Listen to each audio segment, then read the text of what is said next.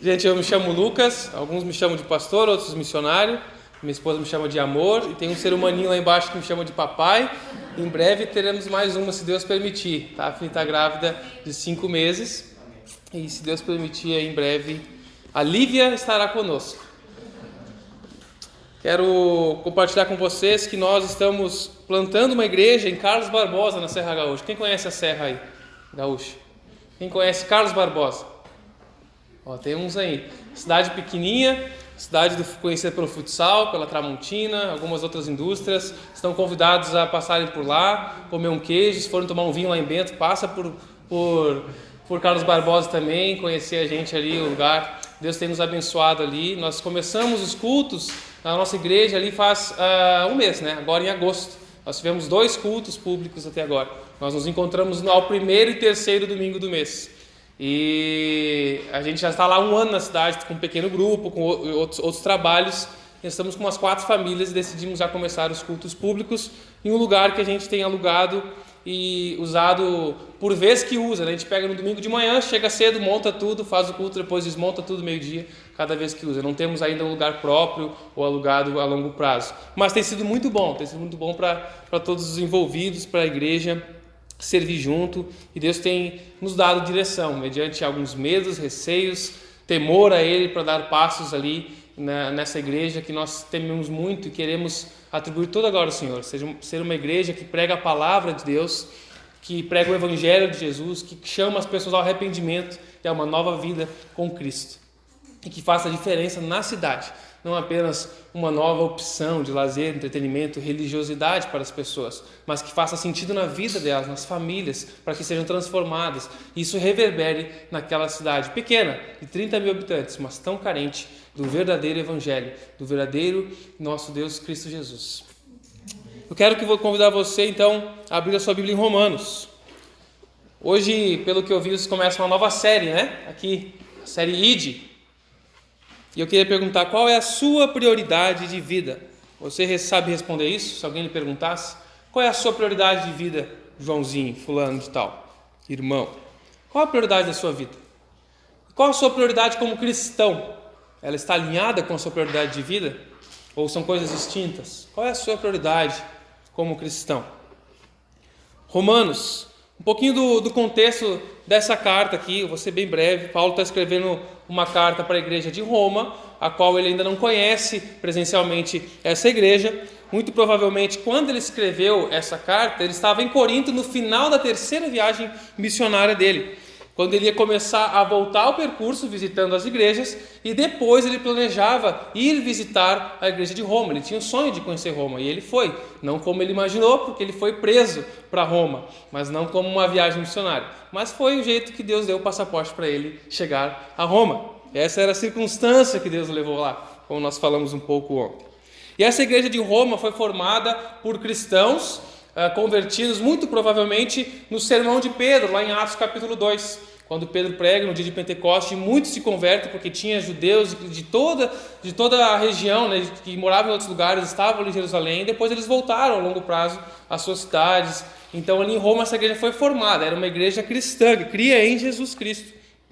Só que esses crentes de Roma não tinham recebido toda a instrução dos apóstolos que permaneceram em Jerusalém, que depois foram formando as igrejas ali nas primeiras viagens. Talvez ficaram um tempo ali em Atos 2, aquela comunhão, compartilhando as casas, aprendendo, né, perseverando na doutrina dos apóstolos, mas depois voltaram.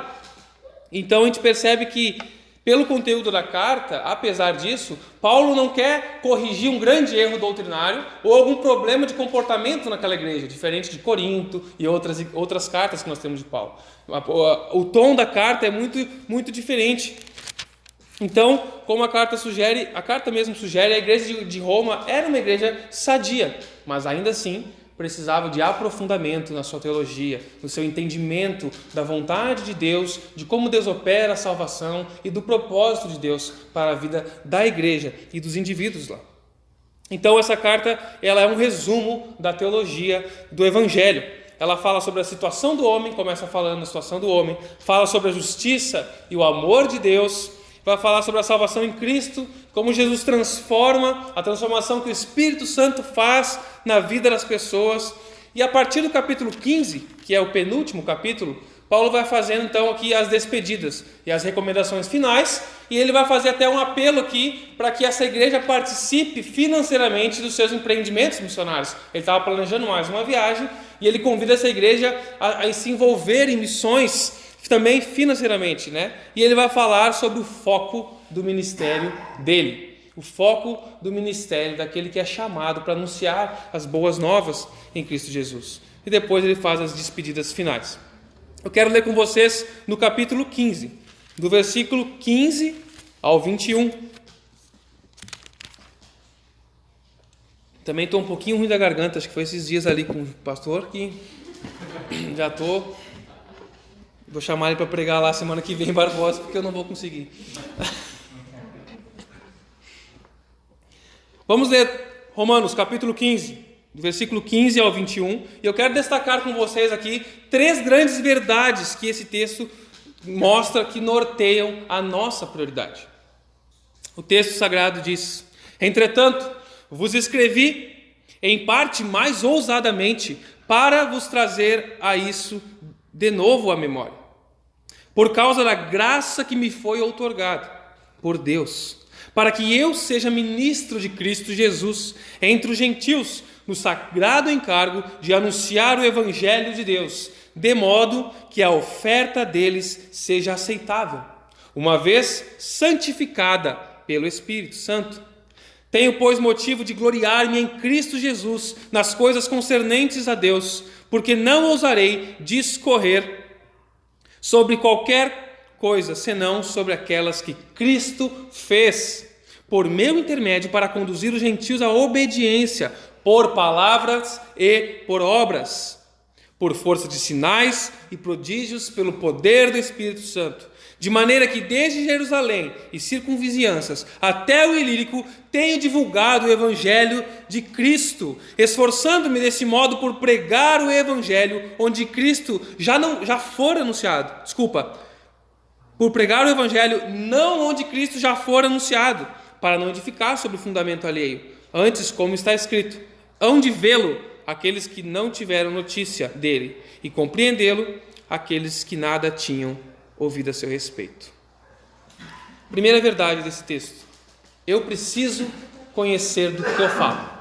Você precisa conhecer do que você fala quando você fala de, de Cristo Jesus. Versículo 15 e 16, ele diz: A graça que me foi outorgada, no final do versículo 15 Graça que me foi outorgada por Deus. Ou, em outras versões, a NVI vai dizer, por causa da graça que Deus me deu. Paulo afirma que Deus derramou graça sobre a sua vida, foi dada por Deus. Ele foi salvo por Deus e ele desenvolve um relacionamento com Ele para poder levar essa mensagem, esse evangelho a outros.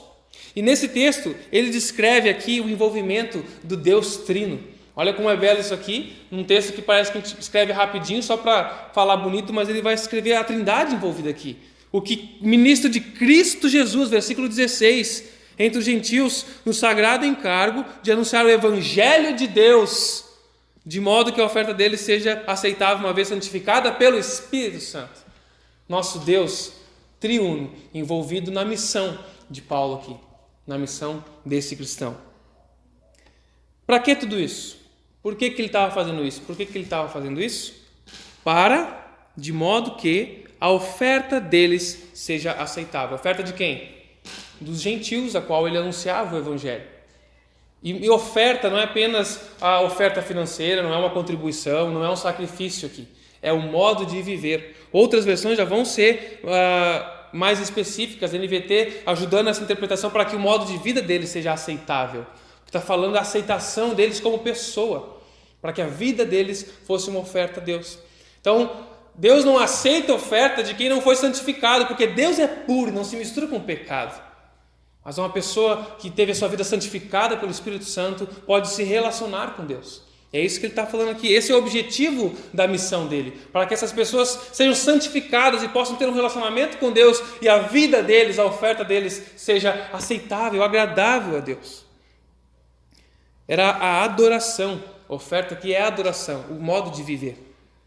Então quer dizer que Paulo não pregava o evangelho para que essas almas fossem livres do inferno.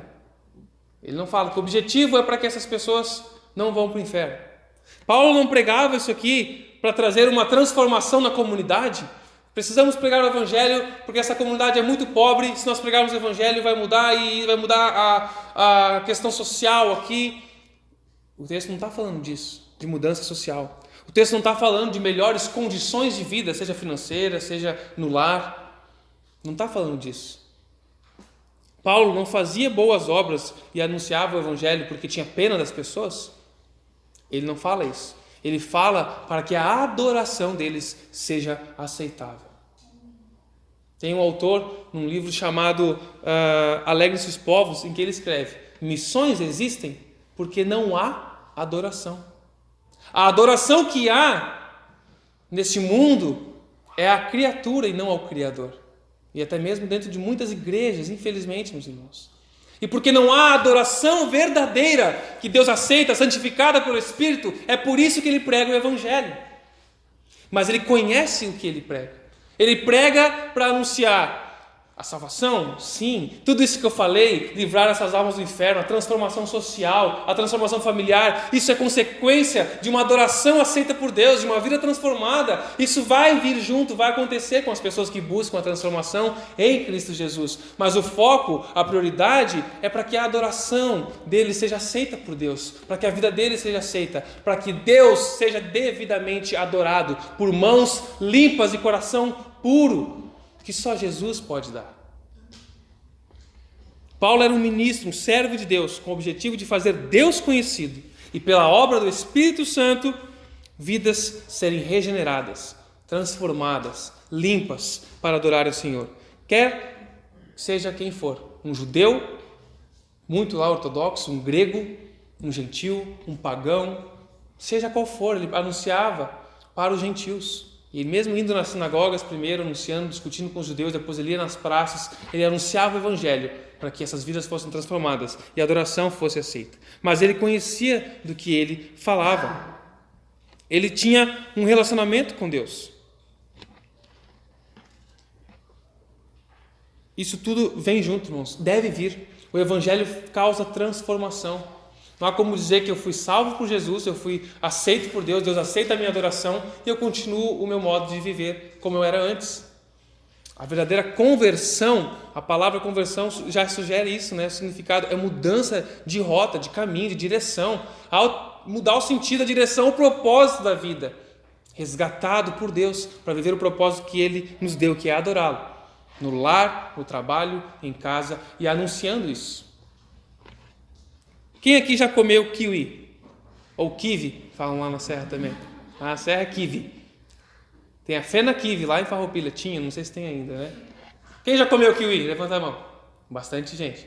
Alguém consegue me explicar como é que é o kiwi? Como é que é o kiwi? Um voluntário aí que gosta de kiwi. Como é que é o kiwi? Como é que é o sabor do kiwi? Morango verde. Eu discordo. Oi? Parece um pouco aquela uva verde. Lembra da uva verde? Gosto cítrico. Gosto cítrico. É, você vai dando essas características. Vocês conseguem descrever usando outros padrões de referência porque vocês provaram, né? Eu morei quatro anos no norte do Brasil. Alguém aqui conhece o norte? Pará? Ó, tem uns paraenses aí. Quem já comeu mangaba, bacuri, mangustão, ingá, e aí, gauchada, já comeram sim? Quem nunca comeu mangustão aqui? Levanta a mão.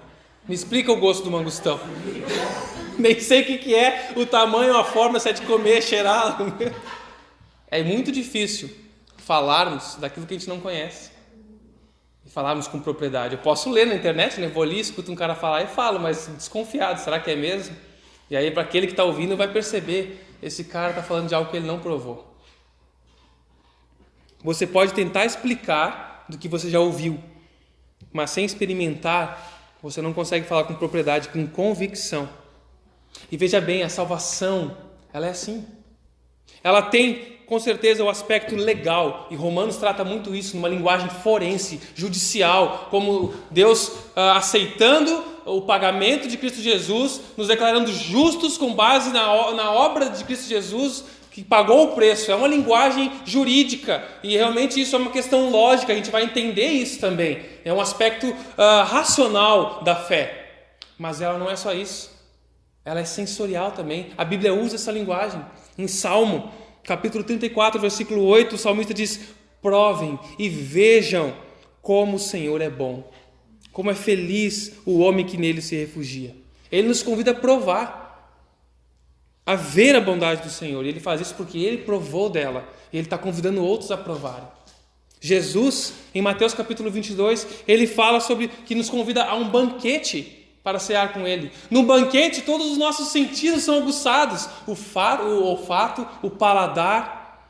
Porque é uma linguagem sensorial que Jesus usa, porque sim, nós experimentamos algo com ele, vai além do racional, mas não fica aquém dele, não é uma fé ilógica. Há uma diferença.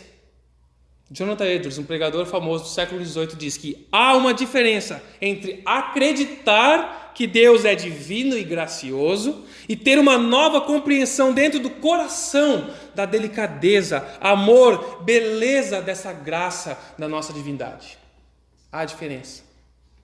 Preciso conhecer, usufruir do poder da palavra de Deus para falar com autoridade. Preciso adorar ao Senhor, santificado pelo Espírito Santo, para que eu possa anunciar isso, para que outras vidas também o façam. A prioridade da missão é glorificar a Deus, para que Deus seja devidamente adorado e glorificado.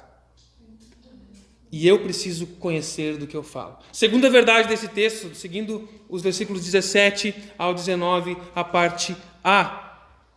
Tenho, pois, motivo de gloriar-me em Cristo Jesus nas coisas concernentes a Deus, porque não ousarei discorrer sobre coisa alguma, senão sobre aquelas que Cristo fez por meu intermédio, para conduzir os gentios à obediência, por palavra e por obras, por força de sinais e prodígios e pelo poder do Espírito Santo.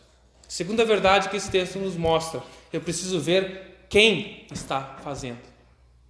Eu e você precisamos ver quem está agindo. Paulo reconhece que tudo o que aconteceu foi Cristo que fez por intermédio dele. Paulo não serviu, não sofreu para que o seu nome fosse famoso. Apesar da gente gostar muito, considerar o maior missionário, o maior evangelista, falarmos tanto de Paulo, eu creio que ele não desejava essa fama, não almejava que no século XXI o nome dele fosse lembrado como o maior plantador de igreja e missionário. O foco dele era que o nome de Deus fosse famoso por meio de Cristo Jesus, para que essas vidas fossem santificadas e Deus fosse devidamente adorado. Esse era o propósito, porque era Deus agindo por meio de Paulo, quando o seu propósito era claro, ele tinha um foco e agia voltado para esse foco. Paulo não era alguém que só falava, que só pregava e discursava. Ele também não era alguém que só distribuía folhetos, não era alguém que só escrevia cartas, Talvez tenha sido o melhor a fazer isso aqui, tem tantas cartas paulinas no Novo Testamento, mas ele era alguém que fazia, usava as mãos, porque o texto nos fala que ele faz isso por palavras e por obras, agindo. Ele fazia as suas ações com base no que ele pregava e cria. Então não era alguém que ficava falando, discursando, ele ia fazia. O que ele fazia comprovava o que ele falava. E Cristo agia por meio disso, dele. Então, Cristo Jesus não tinha algumas participações na vida de Paulo. Era Paulo que participava da obra de Cristo Jesus. E ele era evidente, era Cristo Jesus. Não quero discorrer sobre coisa alguma, senão sobre aquelas que Cristo fez, por meu intermédio, usando o testemunho dele, a experiência dele, do que ele experimentou com Cristo Jesus. Falando e demonstrando. Existe uma frase muito conhecida, que ela é atribuída a São Francisco de Assis, é, pregue o Evangelho e, se necessário, use palavras. É muito conhecida e, e é bonita. Pode, eu não conheço as motivações dele, nem o contexto em que ele cunhou, escreveu essa frase, fomentando um testemunho saudável para as pessoas que tinham fé em Deus. Mas essa frase por si só, ela não é bíblica. Na verdade, ela é antibíblica, porque o texto diz: pregue o evangelho com palavras. É claro que temos que pregar com a nossa vida também, não é só falar, mas ele, a Bíblia nos diz para pregar, para falar. Romanos capítulo 10, versículo 14 vai dizer: Como crerão em quem nunca ouviram? E como ouvirão se não há quem pregue? fale, explique, anuncie, temos que falar, falar e fazer. Pois a nossa vida vai autenticar as nossas palavras. A nossa vida vai mostrar se o que a gente fala é o que a gente só fala, é teoria, ou a gente crê mesmo nisso, a gente experimentou, a gente conhece.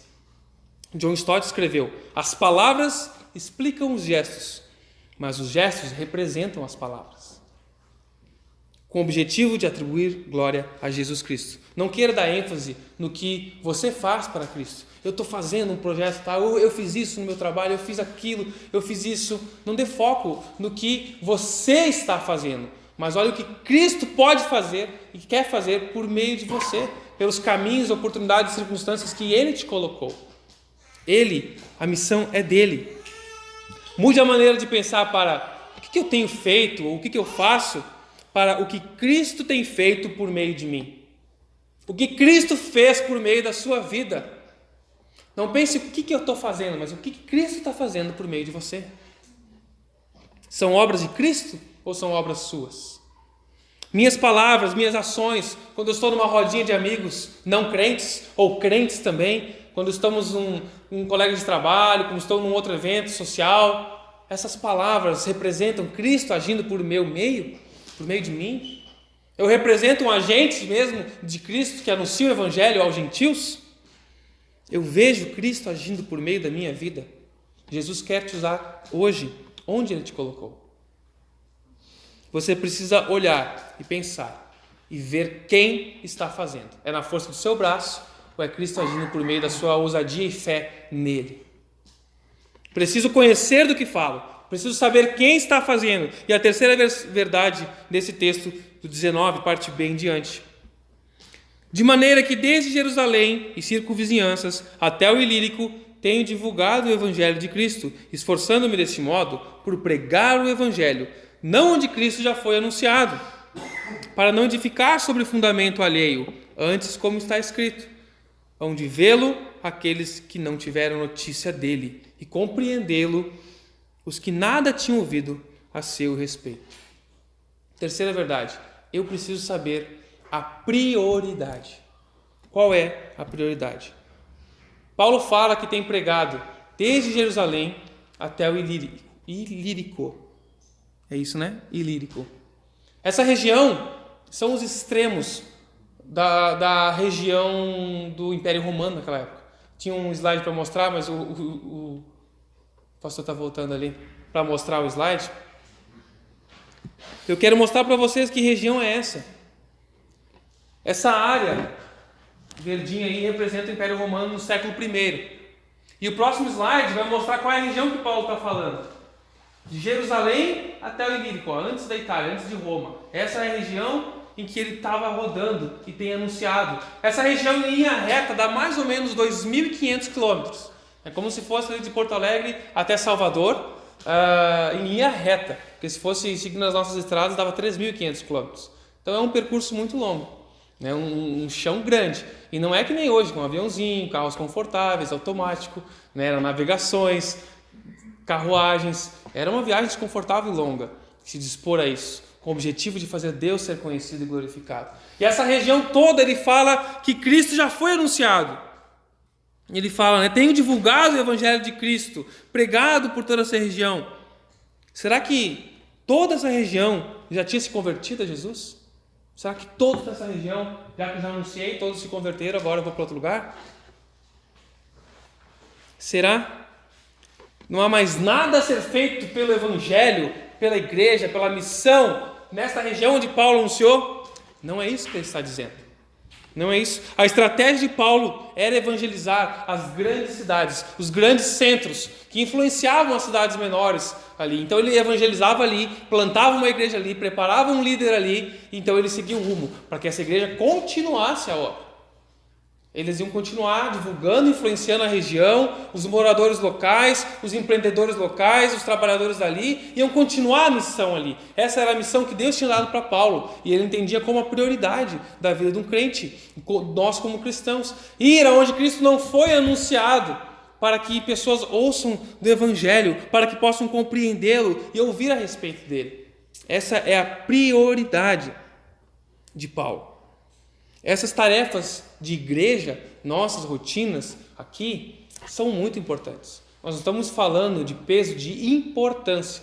Nós precisamos entender a diferença entre importância e prioridade. Aqui ele está falando de questão de urgência, de prioridade. E essa é a prioridade da missão. Não é uma tarefa mais importante que a outra. Se a nossa tarefa é fazer Cristo conhecido em toda a terra para que haja salvação, para que haja verdadeira adoração, de vidas santificadas pelo Espírito Santo, isso só é possível por meio do anúncio do Evangelho de Cristo Jesus. Então, a prioridade é ir onde Cristo não é conhecido. Essa é a prioridade das missões. Missões existem porque não há adoração. Onde as pessoas têm acesso a Cristo Jesus, onde o Evangelho já tem, onde tem muitas igrejas, onde ninguém onde as pessoas já conhecem, talvez essa não seja a nossa prioridade. Entendam que eu estou falando de importância, que não tem que ter igreja, que todos aqui precisamos fazer as malas hoje à noite e partir para algum povo uh, que nunca ouviu falar de Jesus. Mas essa é a prioridade como igreja. E Paulo está falando isso para Roma, para essa igreja de Roma, não para que eles abandonassem Roma, mas para que eles entendam que eles precisam se envolver nisso também como igreja. E ele vai depois fazer o apelo ali na frente. Paulo não está ensinando que é errado eu e você ficarmos na nossa cidade, ficarmos no Brasil. Pois Jesus já foi anunciado aqui, o Brasil já foi muito evangelizado, vamos para outro lugar. Não. Ele não está dizendo que a gente deve largar tudo. E é por isso que ele escreve lá em 1 Coríntios capítulo 3: Eu plantei, Apolo regou e o crescimento veio de Deus. Há funções diferentes no reino. Ele plantou, depois Apolo veio e regou, foi nutrindo aquela semente, evangelizando outras pessoas que tinham ouvido e não tinham entendido muito bem alguma coisa.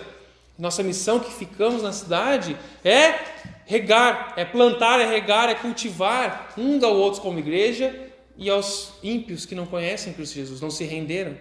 Mas a prioridade da missão é fazer Cristo conhecido, onde ele ainda não foi anunciado.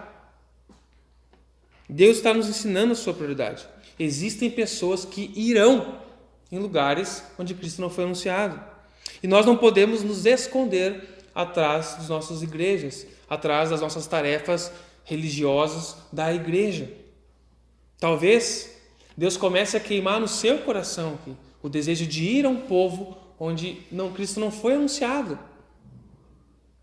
Talvez você esteja sendo chamado por Deus para ser um desses que vai como um pioneiro, onde um povo que não conhece Jesus, que rejeita, que generaliza o cristianismo, e ele é generalizado em outros povos, mas Deus pode estar te chamando para plantar onde ninguém plantou, onde a terra aguarda boa semente. E você não precisa sentir algo especial para isso. Paulo fala, não fala aqui que ele sentiu algo especial que ele teve uma revelação, apareceu um anjo e falou: vai lá. O que, que ele usa aqui para embasar a missão dele? A própria Escritura. Ele faz uma citação do profeta Isaías no capítulo 21, que dá a base para a missão dele. Então a convicção da prioridade da missão dele vem das Escrituras, porque ele conhecia a palavra de Deus. E o Espírito Santo direcionou ele. É a, a partir daí. Confie na palavra escrita de Deus e vá. É isso que ele está falando. A convicção dele vinha da palavra de Deus. As nossas experiências são diferentes experiências com Deus. Mas a palavra de Deus é uma só. A minha e a sua convicção devem vir da palavra de Deus. O nosso país ouve muito falar de Jesus a gente for para números do IBGE, números de evangélicos, tá lá, é, tem crescido muito cada vez mais. Mas será que essas pessoas têm conhecido Cristo de fato, como a Bíblia anuncia? Será que o Rio Grande do Sul, que é considerado o segundo estado menos evangelizado do país, o primeiro eu creio que ainda é o Piauí, mas a taxa de crescimento do evangelho no Piauí é maior que a do Rio Grande do Sul. Então, por isso que eu falei ainda, não sei se já não passou. Porque lá a taxa de crescimento do evangelho é maior. São números de IBGE, então na essência a gente não consegue sondar o coração das pessoas. Mas a gente consegue olhar para igrejas, para pessoas que se dizem cristãs, religiosas, eu, eu creio em Jesus. A sua vida demonstra isso com palavras e ações? Será? Será que nós não temos muitas igrejas com pseudo-evangelhos que não falam de arrependimento, que não anunciam que nossas mãos estão sujas e precisam ser santificadas pelo Espírito Santo para que Deus nos aceite? Ou só fala que Deus te aceita, vem. Ele te aceita com base em Cristo Jesus. Pode parecer que muito já foi feito aqui no Rio Grande do Sul, no nosso país, que já muito já foi plantado, mas que o solo aqui é muito duro, difícil. Você já deve ter ouvido isso. E de fato é. Mas cada região tem as suas particularidades. Eu não creio que o Rio Grande do Sul é o pior lugar do mundo para se anunciar o Evangelho. Eu não creio que isso a gente se escora muito nessa desculpa das nossas culturas. Não, porque aqui o pessoal na serra lá é o pessoal muito italiano, é difícil, o alemão mais para lá. E na Itália então, e na Alemanha?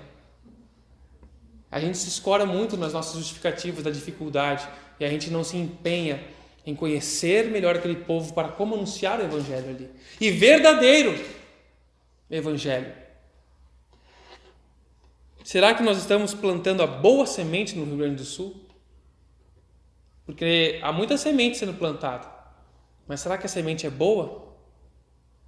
Porque primeiro a semente tem que ser boa. Aí depois tem mais os tipos de solo que a gente conhece na parábola do semeador, os tipos de solo que rejeitam as sementes. Mas se a terra é boa e eu não jogo uma boa semente, essa boa semente é a semente completa do evangelho, que anuncia quem Deus é, quem o homem é e como o homem pode se achegar a Deus completa. E você conhece disso, eu acredito. Concluindo, eu quero concluir com três pensamentos aqui. Deus te dá oportunidade, Ele estende a você a graça dele por meio de Cristo Jesus. E Ele te convida hoje para se arrepender dos seus pecados, se você ainda não fez isso plenamente. Ou se você tem se omitido na missão que Ele te deu, na sua prioridade de vida.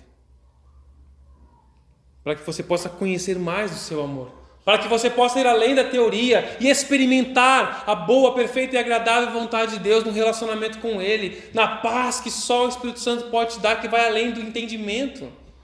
Deus te convida a ter um relacionamento com Ele, para que você possa experimentar e conhecer o Deus de quem você fala que crê. Deus quer agir por meio de você onde Ele te colocou. Enquanto trabalha na sua vida, ele trabalha por meio da sua vida. Não espere você ter concluído o curso, ter feito todos os 12 passos, não sei do que, agora eu estudei, agora eu conheço melhor a missão, missões, missiologia, agora eu me formei, então agora eu posso falar de Jesus. É óbvio, não estou falando aqui que a gente tem, tem, tem que sim continuar se dedicando, mas enquanto Deus trabalha em você, Ele quer trabalhar por meio de você em outras vidas. Você não precisa querer falar do que você não conhece. Fale do que ele fez em você. É o que Paulo fala, eu quero falar do que Cristo fez por meu intermédio. Eu não quero, não, eu quero ficar pregando Isaías, Jeremias. Ele usava isso porque ele conhecia. Mas às vezes a gente quer conhecer toda a teoria e não temos nenhuma prática, nenhuma experiência para compartilhar. Precisamos anunciar o Evangelho, conhecer do que falamos e precisamos deixar Deus agir por nosso meio. Abra sua Bíblia em 1 Coríntios capítulo 9 versículo 16, um pouquinho à frente.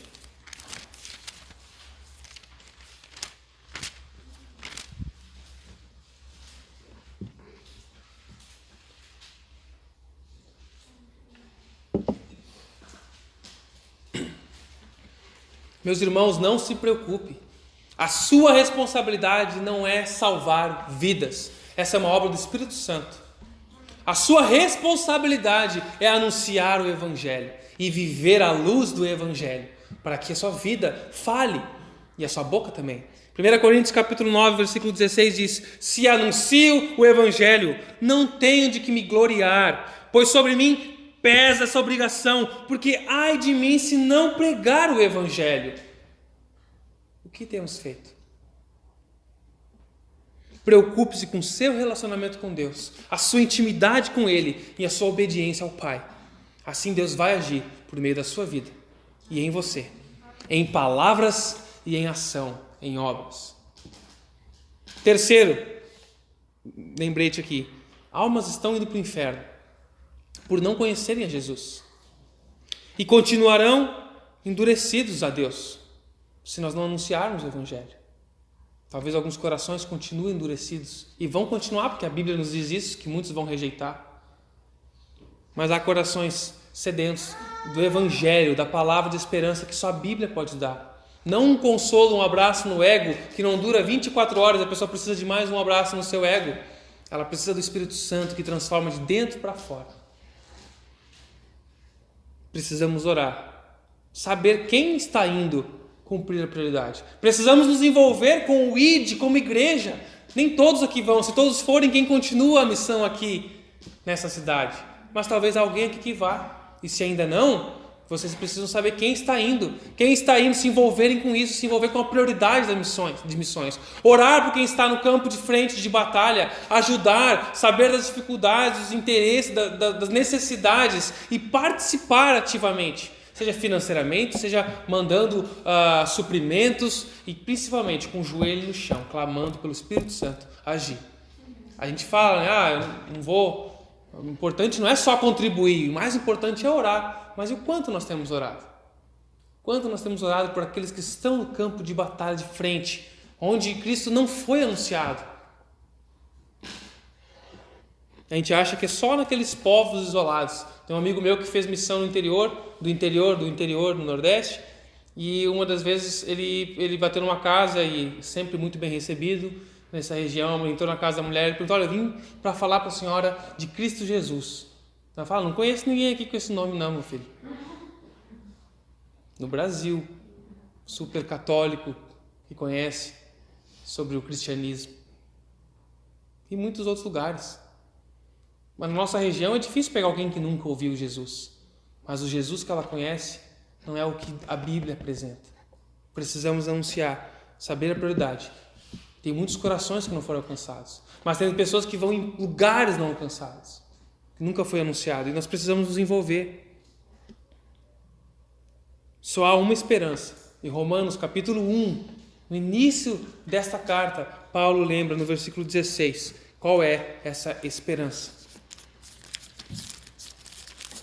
Romanos 1,16.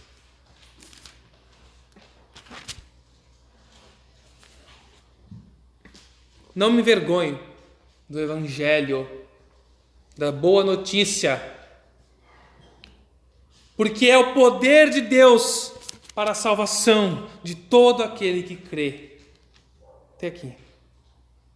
A única esperança para os nossos lares, para as nossas cidades, para essas cidades que nunca ouviram falar de Cristo Jesus como Salvador, Redentor, resgatador do seu povo, é o poder de Deus através do anúncio do Evangelho pregado para todo aquele que crê não é uma tarefa mais urgente do que outras, mas é a nossa prioridade.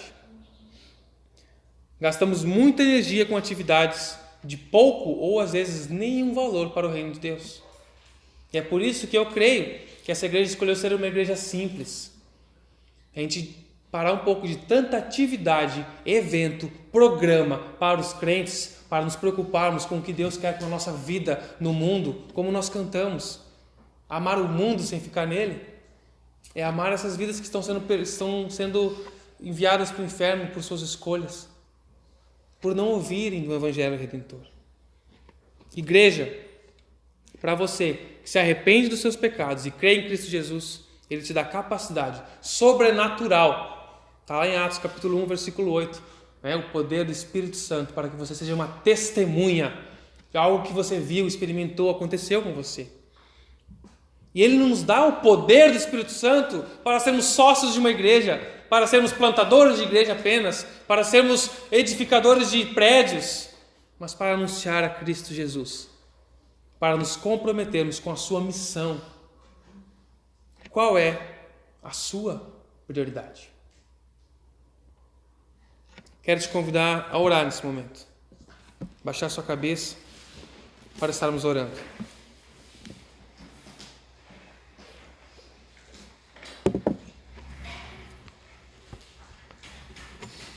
Senhor Jesus, é tão fácil confundirmos as coisas. É tão fácil eu achar que eu estou fazendo, eu estou puxando, eu estou à frente. Nos dê a tua graça e misericórdia e convicção vinda da tua palavra pelo poder do teu Espírito, Pai, para que estejamos agindo com fé no Senhor, sabendo que é o que o Senhor faz por nosso meio. Ajude a cada irmão dessa igreja a ter intimidade com o Senhor, a te buscar em oração, a te buscar em leitura, em devoção, ó Pai, para entender a tua palavra e ter convicção nas suas ações, para anunciar o Evangelho com palavras e com ações para que seus lares sejam transformados, sua vizinhança o reconheça como uma luz de esperança pelo Espírito Santo que habita em cada um de nós. Abençoe esta igreja, que seja relevante para essa cidade, para os corações aqui que nunca ouviram falar do verdadeiro Cristo Jesus e só conhecem imagens e pessoas, um fã-clube que estraga tudo muitas vezes. Ó Deus, tenha misericórdia de cada um de nós e nos ajude a entender a tua prioridade às vezes ficamos tão preocupados com o nosso umbigo, com os nossos confortos, nossos prazeres, e não sabemos o que está acontecendo do outro lado do mundo, do outro lado do, do estado, do país, ó oh Pai, onde há pessoas empreendendo sua vida para anunciar, onde Cristo não foi anunciado. Nos ajude como igreja, como família, a nos envolvermos com outras famílias, com outras igrejas, na tua missão, a cooperarmos, seja financeiramente, orando, mandando um vídeo de encorajamento, mandando uma oferta, preocupando seu pai com essas pessoas, com esses missionários. E quem sabe indo, quem sabe se levante dessa igreja um missionário para ir a um povo, pai, que nunca ouviu falar do Senhor, transcultural, que ele seja preparado e capacitado pelo Senhor. Abençoe, pai, levante aqui missionários, que essa igreja usufrua dessa alegria de ter pessoas de outros lugares do Brasil e do mundo enviadas daqui de Santana do Livramento. Ó Deus, dê essa alegria e esse privilégio a essa tua casa. Abençoe, Pai, em nome de Jesus, pelo poder que há no teu Espírito Santo. É que eu oro, Pai, sobre essa igreja e sobre a minha vida. Amém. Deus abençoe a sua vida, irmão. Obrigado.